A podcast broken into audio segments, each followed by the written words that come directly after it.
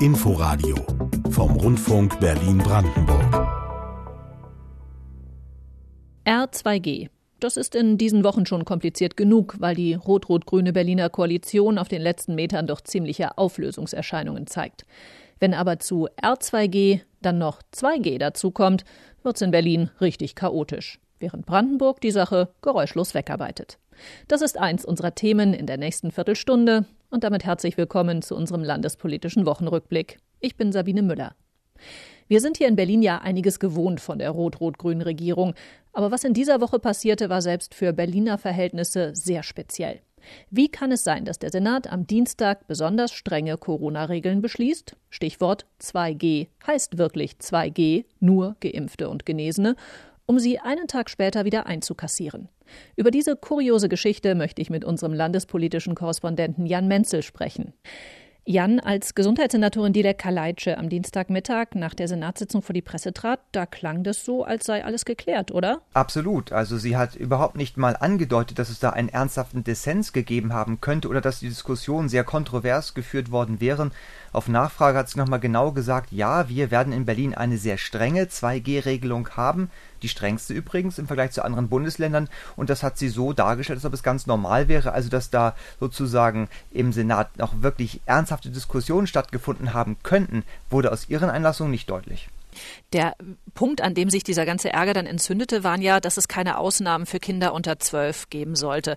Und dass es daran Kritik geben würde, war ja klar. Also aus der Opposition sowieso. Aber auch, dass die eigenen Reihen nicht ganz zufrieden sind, das passiert öfter. Aber dass Kritik auch von lauter Leuten kommt, die in der Sitzung dabei waren, die die Sache mitbeschlossen haben, das war schon ziemlich schräg das hat, glaube ich, der ganzen Geschichte so ein bisschen den Zungenschlag gegeben, einer Geschichte aus dem Tollhaus letztlich, dass im Nachgang sich dann auch Senatoren meldeten via Twitter, es war fast schon eine Twitter-Debatte, die dann einsetzte, und sagten, aber wir haben doch darauf hingewiesen, das waren die Linken, Elke Breitenbach und Klaus Lederer. Beachtlich auch die grüne Wirtschaftssenatorin Ramona Popp, die dann im Nachgang auch über Twitter erklärte, sorry, sorry, es war ein Fehler. Da kann man sich schon wirklich fragen, haben da alle geschlafen? Haben sich da alle weggeduckt, haben da alle irgendwas Halbgares beschlossen in der Hoffnung, dass es später korrigiert wird. Also das ist, muss man wirklich konstatieren, einem Senat, einer Stadtregierung, einer Landesregierung, die ja auch eine gewisse Zeit hatte, sich das ganze Thema zu erschließen und einen guten Beschluss herbeizuführen, nicht wirklich würdig. Wie sehr hatten auch der Wahlkampf eine Rolle gespielt beim Zurückholen dieser Entscheidung? Weil die Spitzenkandidatin von Grünen und SPD, Jarasch und Giffey, die haben sich auch sehr deutlich da eingemischt das kam sehr, sehr schnell, dass sich eben gerade dann die Spitzenkandidaten auch draufgesetzt haben. Das war schon beachtlich, also Wahlkampf auf jeden Fall. Hat auch damit zu tun, denn dass dieser Widerstand, der dann einsetzte, die Kritik ja sehr breit war, vor allen Dingen dann eben aus der Elternschaft weil ja Kinder ausgeschlossen worden waren. Es gab durchaus auch Stimmen, die das Ganze eigentlich ganz gut fanden. Es ist ja das Optionsmodell gewählt worden. Also die die Hoga war anfangs eher so moderat und meinte, ja, kann man so machen. Aber es waren dann, glaube ich, wirklich die Stimmen der Eltern, die dazu geführt haben, dass die Wahlkämpfer, die Wahlkämpfenden erlebt haben oder begriffen haben, das hat Potenzial, das kann uns um die Ohren fliegen. Dadurch haben sie sich an die Spitze der Bewegung gesetzt. Das ist ein bisschen der Situation auch geschuldet. Wir haben eine skurrile Situation. Dieser Senat mit dem regierenden Bürgermeister wird so nicht wieder antreten und die neuen möglichen Bürgermeisterinnen oder Bürgermeister sind alle außerhalb des Senats. Das hat, glaube ich, auch so ein bisschen zu einer Dynamik geführt. Hat diese Sache eigentlich nochmal ein Schlaglicht darauf geworfen, auf ein grundsätzliches Problem dieses Senats, dass Sitzungen oft schlecht vorbereitet sind, dass gerade die Gesundheitsverwaltung Vorlagen oft erst in letzter Minute liefert. Also hat Dilek Kalaitschi da vielleicht die anderen auch einfach überfahren? Also grundsätzlich kann man sagen, dass wirklich oft man das Gefühl hat, dass hier Entscheidungen übers Knie gebrochen werden oder eben auch dann Vorlagen viel zu spät kommen, gerade wenn sie mehrseitig sind, komplex sind, dass die Senatoren und Verwaltung da wirklich nochmal durchgehen können und das abwägen können. Das sollte ja eigentlich so sein. Das ist ein Grundsatzproblem. War auch ein bisschen der Corona-Pandemie geschuldet, dass dann vielleicht oft auch Dinge per Tischvorlage einfach kamen, weil so ein enormer Druck war, kann man entschuldigen. Da hat auch sicherlich Frau Kaleitschi mit ihrer Verwaltung nicht immer optimal gearbeitet. In diesem Fall war es aber anders, weil dieses Thema 2G wird seit August diskutiert. Wir haben hier im Senat mehrfach eine Vertagung der Entscheidung erlebt. Also alle hatten eigentlich Zeit, sich damit zu beschäftigen. Alle konnten auch Länderkollegen woanders in Hamburg anrufen, sich erkundigen, wie macht ihr das? Und dass das nicht geschehen ist, das muss man dann jedem einzelnen Senator, jeder einzelnen Senatorin anlasten.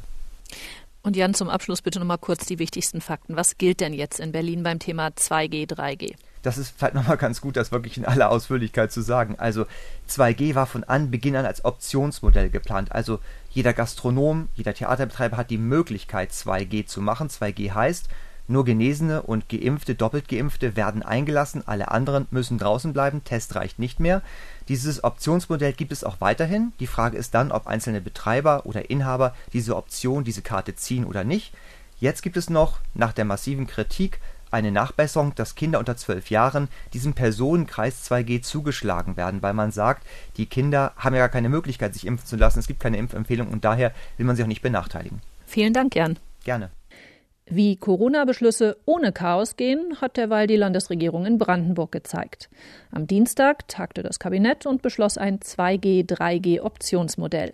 Bei der Lagebewertung blickt die Regierung sehr genau auf die Belegung der Klinikbetten weiß Amelie Ernst. Der neue Leitindex ist auch hier die Zahl derjenigen, die mit Covid-19 in die Krankenhäuser eingeliefert werden. Wenn diese 7 pro 100.000 überschritten werden, dann fühlen wir uns als Landesregierung bemüßigt, sehr intensiv über weitere Maßnahmen in unserer Verordnung nachzudenken. Es gibt aber keine festgelegten Axiome. Wenn zwei Parameter auf Gelb und einer Rot oder zwei auf Rot sind, dann passiert dies und jenes, sagt Gesundheitsministerin Ursula Nonnemacher. Im Einzelfall will das Kabinett über Maßnahmen beraten und noch liegt der Index in Brandenburg auch unter der ersten Grenze von sieben. Zudem haben auch Veranstalter und Gastwirte in Brandenburg künftig die Wahl, ob sie nur Geimpfte und Genesene reinlassen und damit die allermeisten Beschränkungen wegfallen oder ob sie sich für 3G entscheiden, also zusätzlich auch weiter Getestete begrüßen und ihre Räume nicht komplett auslasten. Die Wahlmöglichkeit sei fair, nicht nur den Veranstaltern, sondern auch ihren Gästen gegenüber, findet Ministerpräsident Dietmar Woidke. Die Einschränkungen gelten bei 3G für alle. Egal ob geimpft oder nicht geimpft, alle haben unter den Einschränkungen zu leiden und am stärksten haben die Veranstalter zu leiden. Und hier die Möglichkeit zu geben, dass beispielsweise auch ein Konzertsaal wieder voll gefüllt sein kann und damit auch übrigens eine Einnahmemöglichkeit denen zu geben, die anderthalb Jahre so gut wie keine Einnahmen haben konnten. Ich glaube, das halte ich äh, nicht nur für notwendig, sondern für mehr als gerechtfertigt. Weitgehende Zustimmung kommt von Gastronomen und vielen Veranstaltern, Kritik dagegen von der Opposition im Brandenburger Landtag. AfD und Freie Wähler befürchten eine weitere Spaltung der Gesellschaft und auch linken Fraktionschef Sebastian Walter hält 2G für kein gutes Mittel. Wir können jetzt natürlich eine 2G-Regelung einführen und die Freiwilligkeit einführen. Das alles äh, kann man alles tun. Das wird uns aber im Pandemiegeschehen nicht helfen, sondern das, was uns im Pandemiegeschehen helfen wird, ist, wenn weiter getestet wird und auch wenn möglichst mehr gemacht wird zum Thema Impfen. Und ich sage Ihnen, wir haben versprochen als Politik, dass Impfungen freiwillig bleiben. Für den Einzelhandel, Behörden und viele andere Einrichtungen wie Theater, Schwimmbäder, Bibliotheken, Zoos und Museen gilt die 2 2G-Möglichkeit in Brandenburg nicht. Hier darf niemand abgewiesen werden, weil er nicht geimpft oder genesen ist. Und auch Kinder unter zwölf Jahren sind von der Regel ausgenommen und dürfen auch rein, wenn eigentlich 2G gilt. Wir bleiben in Brandenburg. Seit Anfang September läuft das neue Ausbildungsjahr, aber in Brandenburg ist immer noch jede dritte Lehrstelle unbesetzt. Offensichtlich muss die Berufsausbildung attraktiver werden. Dafür will das Bündnis für gute Arbeit sorgen. Mit dabei sind unter anderem Landesregierung, Unternehmensverbände und Gewerkschaften. Ein Lichtblick, das Ausbildungsangebot ist besser als befürchtet während Corona. Aber es reicht nicht, um den Fachkräftebedarf in Brandenburg zu decken, weiß Nico Hecht. Die fehlenden Fachkräfte sind die Achillesferse der wirtschaftlichen Entwicklung in Brandenburg und das, obwohl es trotz Corona so viele Industrieneuansiedlungen und Investitionen gibt wie lange nicht, sagt Ministerpräsident Dietmar Woidke. Wir haben momentan eine wirtschaftliche Entwicklung, die es in dieser Dynamik noch nie vorher in der Geschichte unseres Landes gegeben hat, mit einer ganzen Reihe von Ansiedlungen. Tesla ist die größte, aber es gibt auch viele weitere. Und sie alle brauchen gut ausgebildete Mitarbeiter. Aber bei aktuell insgesamt 13.700 Ausbildungsplätzen im Land haben die Betriebe für gut 4.600 keinen Azubi finden können. Da will das Bündnis für gute Arbeit in Brandenburg künftig erfolgreicher sein. Pro Jahr werden wenigstens 10.000 neu abgeschlossene Ausbildungsverträge das Ziel sein, sagt Brandenburgs Wirtschaftsminister Jörg Steinbach. Und die Ausbildungsinhalte müssten dem Digitalisierungsschub in der Arbeitswelt angepasst werden. Dass in die Ausbildung Elemente mit aufgenommen werden sollen, die die jungen Menschen fit macht für den Transformationsprozess. Das muss Teil der Ausbildung werden. Und wesentlicher Punkt auch, dass wir noch stärker daran arbeiten, dass die Berufsbilder in die Schulen vermittelt werden. Denn wir müssen sehen, dass wir junge Menschen für die duale Ausbildung aktivieren. Werbung also für den Ausbildungsstandort Brandenburg künftig auch viel stärker in Berlin, denn dort schlummere noch viel Potenzial, meint Steinbach. Ich glaube, dass die meisten Berlinerinnen und Berliner, die dafür in Frage kommen, überhaupt nicht wissen, was direkt vor der Haustür ist und das ist, glaube ich, eins der größten Probleme, die wir anfassen müssen, wie wir tatsächlich daraus eine Metropolregion machen. Denn in Berlin haben wir die Situation, dass wir weniger Ausbildungsplätze haben als junge Menschen, die solche suchen. Und die müssen wir nach Brandenburg holen. Dem müssen wir zeigen, wie attraktiv das hier in Brandenburg ist. Dafür müssten aber auch endlich noch offene Fragen geklärt werden, sagt der Vorsitzende des Deutschen Gewerkschaftsbundes in Brandenburg, Christian Hosbach. Das sind zum Teil grundlegende Sachen, bei denen die jungen Leute Unterstützung brauchen, um hier eine Ausbildung antreten zu können. Es geht unter anderem um die großen Entfernung. Was macht man da? So, Mobilität. Wie weit entfernt sind die Schulen? Äh, wie kann ich die Entfernung überbrücken und das gut unter einen Hut bringen, den Ausbildungsbetrieb und die Berufsschule? Beides muss ich ja schaffen. Wir reden hier seit einiger Zeit über Azubi-Wohnheime, also Wohnangebote für Auszubildende. Da muss mal ein bisschen mehr Dampf rein. Mehr Dampf wünscht sich Hosbach auch beim Aufbau einer Berufsschullehrerausbildung in Brandenburg. Den Studiengang soll es künftig auch geben, sagt Ministerpräsident Woidke.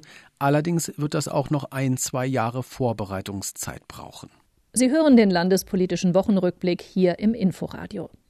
Zurück nach Berlin. Noch gut eine Woche ist es bis zum Wahltag. Das ist traditionell die Zeit, wo bei der letzten Sitzung des Abgeordnetenhauses zurückgeschaut wird auf die vergangenen fünf Jahre und es war richtig munter. Wenn ich auf die vergangenen fünf Jahre zurückschaue, so steht für mich fest, ja, wir haben geliefert. Fünf Jahre Rot-Rot-Grün waren für die meisten Berlinerinnen und Berliner eine Zumutung. Ich habe Fehler gemacht, ganz besonders zu Beginn dieser Amtszeit. Da hätte einiges auch reibungsloser und besser laufen können. Klassenkampf, Kulturkampf, damit muss Schluss sein. Die nächste Regierung wird nicht einfach weitermachen können. Nein, sie muss entschlossener und schneller vorangehen. Und auch das hat Tradition, ein letztes Temperaturfühlen vor der Wahl. Wie sehen die Umfragewerte aus? Tobias Schmutzler hat die Zahlen des letzten ARD-Trends für Berlin. Wenn schon an diesem Sonntag gewählt werden würde, käme die SPD laut Umfrage mit 24 Prozent auf Platz 1. Dahinter die mitregierenden Grünen mit 18 Prozent. Auf Platz 3 liegt die CDU mit 16 Prozent. Das wäre als Wahlergebnis ein historisches Tief. Auf den weiteren Plätzen folgen Linke 13, AfD 10 und FDP 7 Prozent. Bei einem solchen Wahlausgang könnte die amtierende Koalition aus SPD, Linken und Grünen weitermachen. Doch auch ein Bündnis aus SPD, CDU und FDP wäre möglich, ebenso eine Zusammenarbeit von SPD, CDU und Grünen. Zweierbündnisse hätten keine Mehrheit. Wichtig zu wissen, bis zum Wahltag kann sich noch einiges tun, denn fast ein Drittel der Befragten hat die Wahlentscheidung noch nicht endgültig gefällt und geht vielleicht auch gar nicht hin. Der 26. September ist ein Superwahltag. Bundestag, Abgeordnetenhaus, Bezirksverordnetenversammlung, Volksentscheid und es ist Pandemie. Da ist vieles anders. Zum Beispiel gibt es deutlich mehr Wahllokale als sonst. 478 zusätzlich sind es stadtweit. Die braucht man, um das Stimmenauszählen reibungslos hinzubekommen und damit es nicht zu viel Gedränge gibt. Allerdings geht es längst nicht überall barrierefrei zu, berichtet Kirsten Buchmann. Antje Samurai ist blind. Für sie ist die Stimmabgabe im Superwahljahr aufwendiger. Denn um ihr Kreuz an der richtigen Stelle zu machen, benötigt sie Wahlschablonen. Darauf sind Informationen, die sie ertastet. Das sind Pappschablonen, da sind Zahlen drauf vom Abgeordnetenhaus von 1 bis 33 und entsprechende Löcher an den Stellen. Und da könnte ich jetzt mein Kreuzchen machen. Ich habe auf einer CD mir das anhören können, welche Ziffer, zum Beispiel welche Partei oder welcher Kandidat hat. Bundestagswahl, Erst- und Zweitstimme, Abgeordnetenhauswahl, BVV-Wahlen, Volksentscheid Deutsche Wohnen und Co. enteignen. In diesem Jahr hat Antje Samurai gleich mehrere Wahl- und Abstimmungszettel vor sich, um sie mit Hilfe der Schablonen auszufüllen. Für Gehbehinderte und Menschen im Rollstuhl gibt es ganz andere Hürden. Im Superwahljahr ist die Zahl der nicht barrierefreien Wahllokale im Vergleich zur letzten Wahl gestiegen auf 400 in Berlin. Nur in einem Bezirk, nämlich Reinickendorf, sind alle Wahllokale barrierefrei, größtenteils auch ohne Hilfsperson. In den meisten Bezirken sieht das aber anders aus. Mitte mit 33 Prozent nicht barrierefreien Wahllokalen erklärt das mit dem Infektionsschutz. So könnten einige bisherige kleinere Wahllokale, wie etwa in der Regel barrierefreie Kitas, diesmal nicht genutzt werden. Stattdessen seien mehr Klassenräume dabei, die nicht alle problemlos erreichbar sind. Den Berliner SPD-Abgeordneten Lars Düsterhöf trägt das auf. Er sieht darin sogar einen Verstoß gegen die UN-Behindertenrechtskonvention. Das Abgeordnetenhaus hat im November 2017 eindeutig beschlossen, liebe Verwaltung, jedes Wahllokal muss barrierefrei sein. Und dreieinhalb Jahre später, was ist passiert? Irgendwie nicht wirklich sehr viel. Ich glaube aber, dass man mit ein bisschen Kreativität doch viele weitere Orte hätte finden können. Die zuständige Innenverwaltung erklärt auf Nachfrage des Abgeordneten, dass wegen des Infektionsschutzes die ohnehin barrierefreien Alten- und Pflegeheime als Wahllokale weggefallen seien und Berlin wegen des hohen Altbauanteils an vielen Stellen nicht barrierefrei sei. Antje Samurai hat sich längst für die Briefwahl entschieden. Sie würde zwar mit ihrer Sehbehinderung in ihr nächstgelegenes Wahllokal reinkommen, will da aber niemanden aufhalten. 20 Minuten würde sie für sich in der Wahlkabine einplanen. Da sehe ich schon die Schlange hinter mir und die ungeduldigen Menschen, die schon mit den Füßen scharren und darauf habe ich persönlich gar keine Lust, also mache ich es lieber zu Hause. Ihre Wahlentscheidung hat Antje Samurai schon getroffen. Nun muss sie ihre Briefwahlunterlagen noch ankreuzen und abschicken. Das war der Bericht von Kirsten Buchmann und damit endet der landespolitische Wochenrückblick aus Berlin und Brandenburg. Ich bin Sabine Müller, sage Danke für Ihr Interesse und auf Wiedersehen. Inforadio Podcast.